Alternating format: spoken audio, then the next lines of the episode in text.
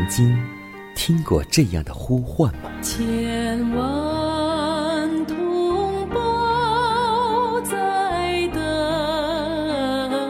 待，等待主的福音恩照。你曾经感受过这样的大爱吗？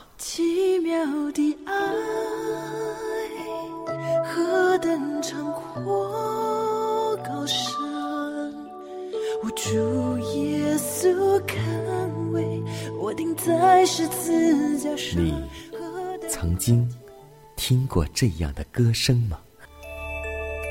这世间有个千年不变道理，那就是耶稣爱你。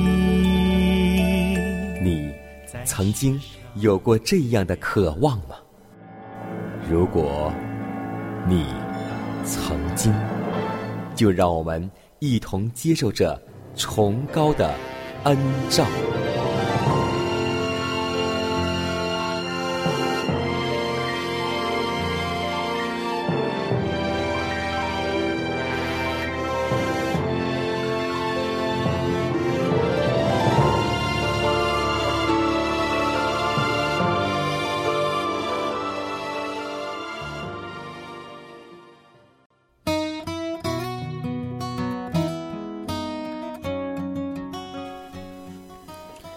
希望福音广播开启全新的一天，亲爱的听众朋友们，大家早安！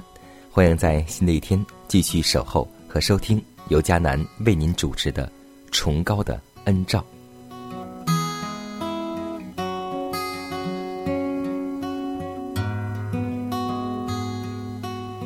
今天我们在教会当中会看到有很多信主的新人，同时也有很多老信徒。但有一句话是对我们每一个人所说的，就是称呼主啊主啊的人不能都进天国，唯独遵行天父旨意的人才能够进入天国。想起耶稣的时代，何尝不是这样呢？当年跟随耶稣的听众信徒很多很多，但最后又有哪些真正站立得住呢？当时。有很多挤在基督身旁的群众，并没有感受到什么能力，但是那患病的人伸手摸他，尤其是那个妇人，并相信必得痊愈，就感受了那医治的能力。但很多人没有得到医治。今天在属灵的世上也是如此，随随便便的议论着宗教，毫无心灵饥渴，又无。活泼的信心祈祷都是无效的。名义上的信基督，单承认他是救世主，永不能使人心灵得医治。使人得救的信心，不只是以理性赞同真理。人若要先获得完全的知识，然后才肯相信，绝领受不到上帝的恩典。只相信基督的事迹。是不够的，我们必须信靠基督本身。那唯一与我们有益的信心，乃是接受基督为个人的救主，并把他的功劳转到我们自己身上的信心。有许多人以为信心不过是一种观念而已，其实救人的信心是一项交易。凡接受基督的人，已同上帝。发生立约的关系，真正的信心就是生命。活泼的信心意味着能力的增强和坚定的信靠。人的心灵借此成为制胜一切的力量。所以，求主今天加给我们这活泼的信心和坚定的信心。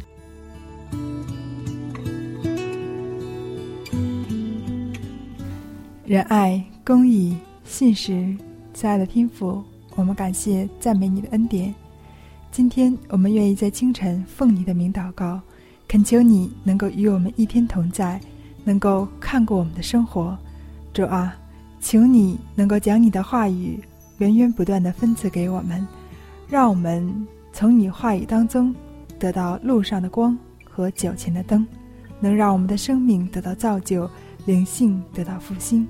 主啊，请你将圣经中的真理赐给我们，告诉我们当走的路，让我们的信心不至于软弱，让我们的脚步不至于疲乏。也求主将圣灵充满我们。让我们在基督里面能受丰盛的恩典，主啊，我们愿意将感恩的心向你献祭，一切交托在主大能的手中，一切求主来看顾我们，愿你荣耀你的名，如此祷告，侍奉主耶稣基督得胜的名求，阿门。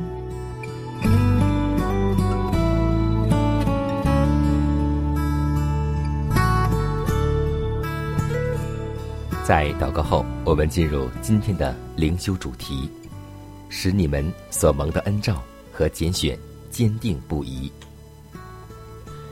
基督徒的唯一安全之策，乃在乎不断的努力，照着这增加的计划而生活。使徒指出如此实行所必须获得益处。那在恩赐上以加法增添恩赐的人，上帝。必以惩罚恩待之，以致这些恩赐必注入并充实于他的宗教生活中。他必不至于闲懒，不结果子。凡在这些基督徒的德行上充足的人，在实际的基督教生活中，必然是热心、有生机、有活力的，并且必履行公义，犹如枝子常在葡萄树上。必结出与葡萄树同样的果子来。凡不攀登这上进的梯子而恩上加恩的人，就是眼瞎，只看见近处的，他没有发现自己若不循规蹈矩的逐渐攀登着梯子，而在恩典和认识我们主耶稣基督的事上有所长进，就是没有自置于上帝从梯顶赐下的光亮。所能照到他的地位上，他既没有恩上加恩，就忘记了上帝在他身上所有的要求，并忘记了他的罪之得蒙赦免，乃在乎顺从上帝的要求。所以弟兄们，应当更加的殷勤，使你们所蒙的恩照和拣选坚定不移。我们无需依仗什么假定的指望。乃是有绝对可靠的保证，要使我们所蒙的恩照和拣选坚定不移。必须服从圣经的计划，仔细的省察自己，严格的检讨自己是否真诚的悔改了。我们的思想是否不住的向往于上帝和属天的事物？我们的意志有否更新？我们整个的心灵可曾改换一新？要使我们所蒙的恩照和拣选坚定不移，最重要的乃是必须献出比许多人所表现出更大的殷勤来。你们若行这几样，按照加法的计划生活为人，在恩典和认识我们主耶稣基督的事上日有长进，你们就一级一级的攀登雅各所看见的梯子了，并且。就永不失脚。没有攀不过的山，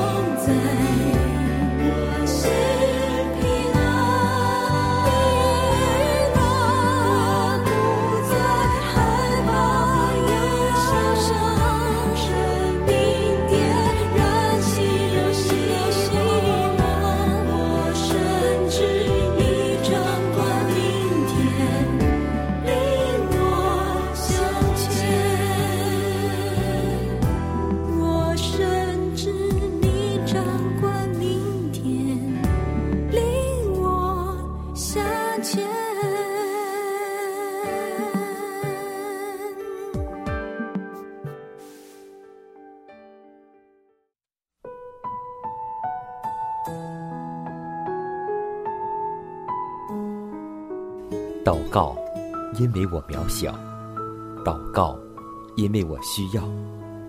亲爱的弟兄姐妹，每一天忙碌的生活中，我们是否经常忽视祷告呢？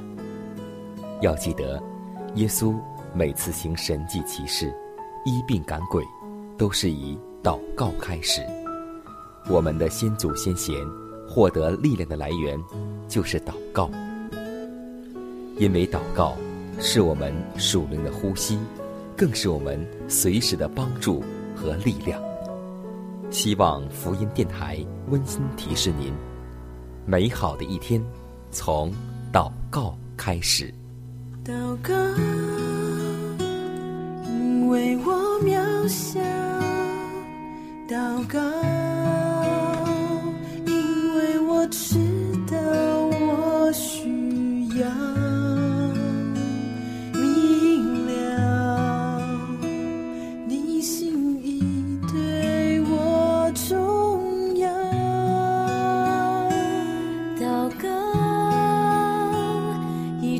装不了祷告，因为你的爱我需要啊，你关怀我走过的，你都明白。有些事我只想要对说，因你比任何人都爱我，痛苦从眼中流下，我知道你为我擦。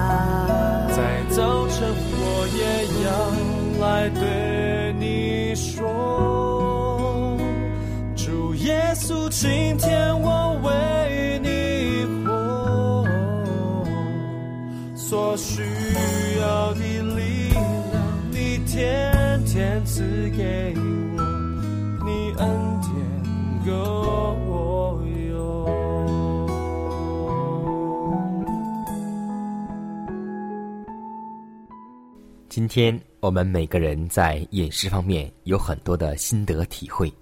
其实要记得一点，在饮食方面应当避免总是一成不变，这是十分必要的。如果食品有些变化，则食欲会好的很多。不可在这一餐里有几种不同的食物，而在下一餐里没有变化。在这方面，也要当研究经济之道。若是有人要埋怨，就让他们那么做吧；若是食物不能十分合乎他们的胃口，就让他们找毛病发牢骚吧。古时的以色列人老是埋怨摩西和上帝：“你们的本分却是要维持健康改良的标准。有规则的饮食对于病人有更大的帮助，比所给的各种沐浴好得多了。”我们更应当将所费于肉食同样金钱用于购买水果，应当向人指明生活的正法。如果在某地方所设立的机关从开始就这么办了，那就会盟主的喜悦，并会嘉许这等努力了。在配备食物上，应当谨慎而有技巧。我希望某医生会胜任那委托给他的职务，善于指导厨师。以致在疗养院的餐桌上所供应的食物都能够合乎健康改良的道理。不可因为一个人的放纵食欲，由他坚持来照他的方式生活，他也不该用自己的行径来影响全机关，去迎合他的口味和习惯。本院各位负责人应当常常聚集商谈，他们的行为必须和谐一致。无论你的教会。有没有疗养院，或是你的教会有没有素食餐馆？真的希望做我们疗养院的工作人员，能够将健康的饮食能够给予病人，赐予他们健康。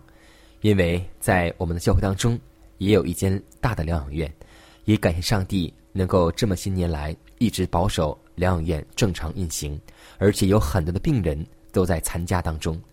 真的，今天我们看到，在末世的时候。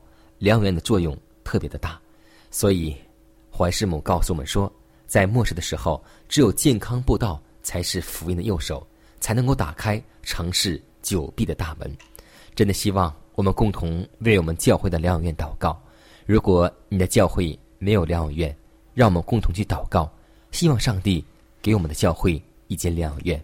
因为预言之灵也这么说，在末世的时候，每一个教会、每个城市在农村都要配备一间疗养院，在市里要配备一间素食餐馆。真的希望我们不但去听，而且去照做，这样我们的城市、我们的教会便是蒙福的教会。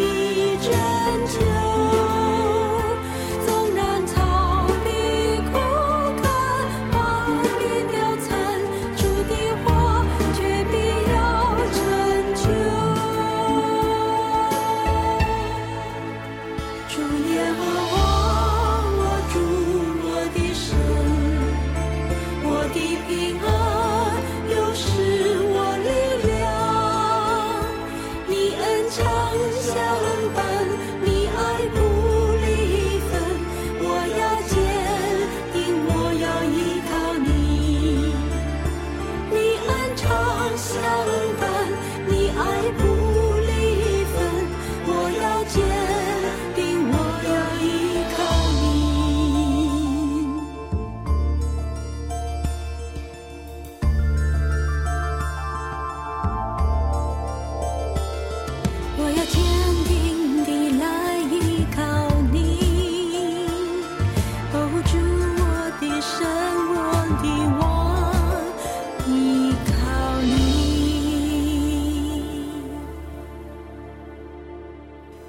我们共同来分享一则小故事，名字叫《事业心》。今天有很多我们的男士没有结婚的话呢，我们都会说，我们先有事业，然后再有家庭。其实，当我们年龄到的时候，真的应该事业、家庭两不误。今天我们就来说一说我们最伟大的科学家牛顿的事业心。当小牛顿出生的时候，只有三磅重，大家都以为他活不了，谁知却活了八十五岁。人家问他成功有什么秘密，他说：“没有，我只是对一件事情很长时间、很热心的去考虑。有一天，他请朋友吃饭，入席后，他说去取一瓶酒，竟一去不返，害得朋友空等半天。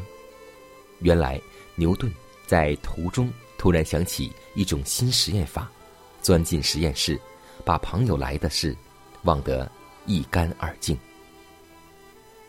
当他出来吃饭时，见朋友留下的鸡骨头，摸摸头脑，说：“我以为自己没有吃饭，哦，我原来是吃过了。”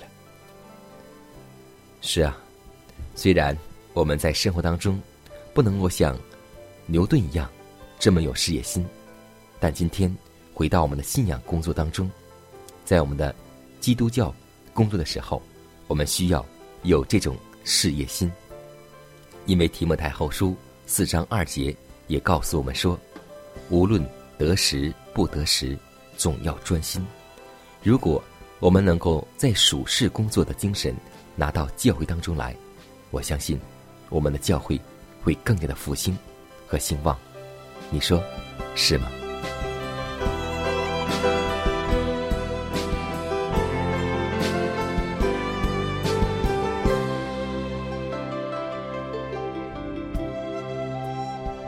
看看时间，又接近节目的尾声。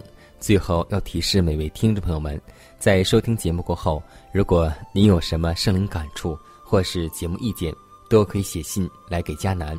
来信请寄香港九龙中央邮局信箱七幺零三零号，崇高的恩照节目收。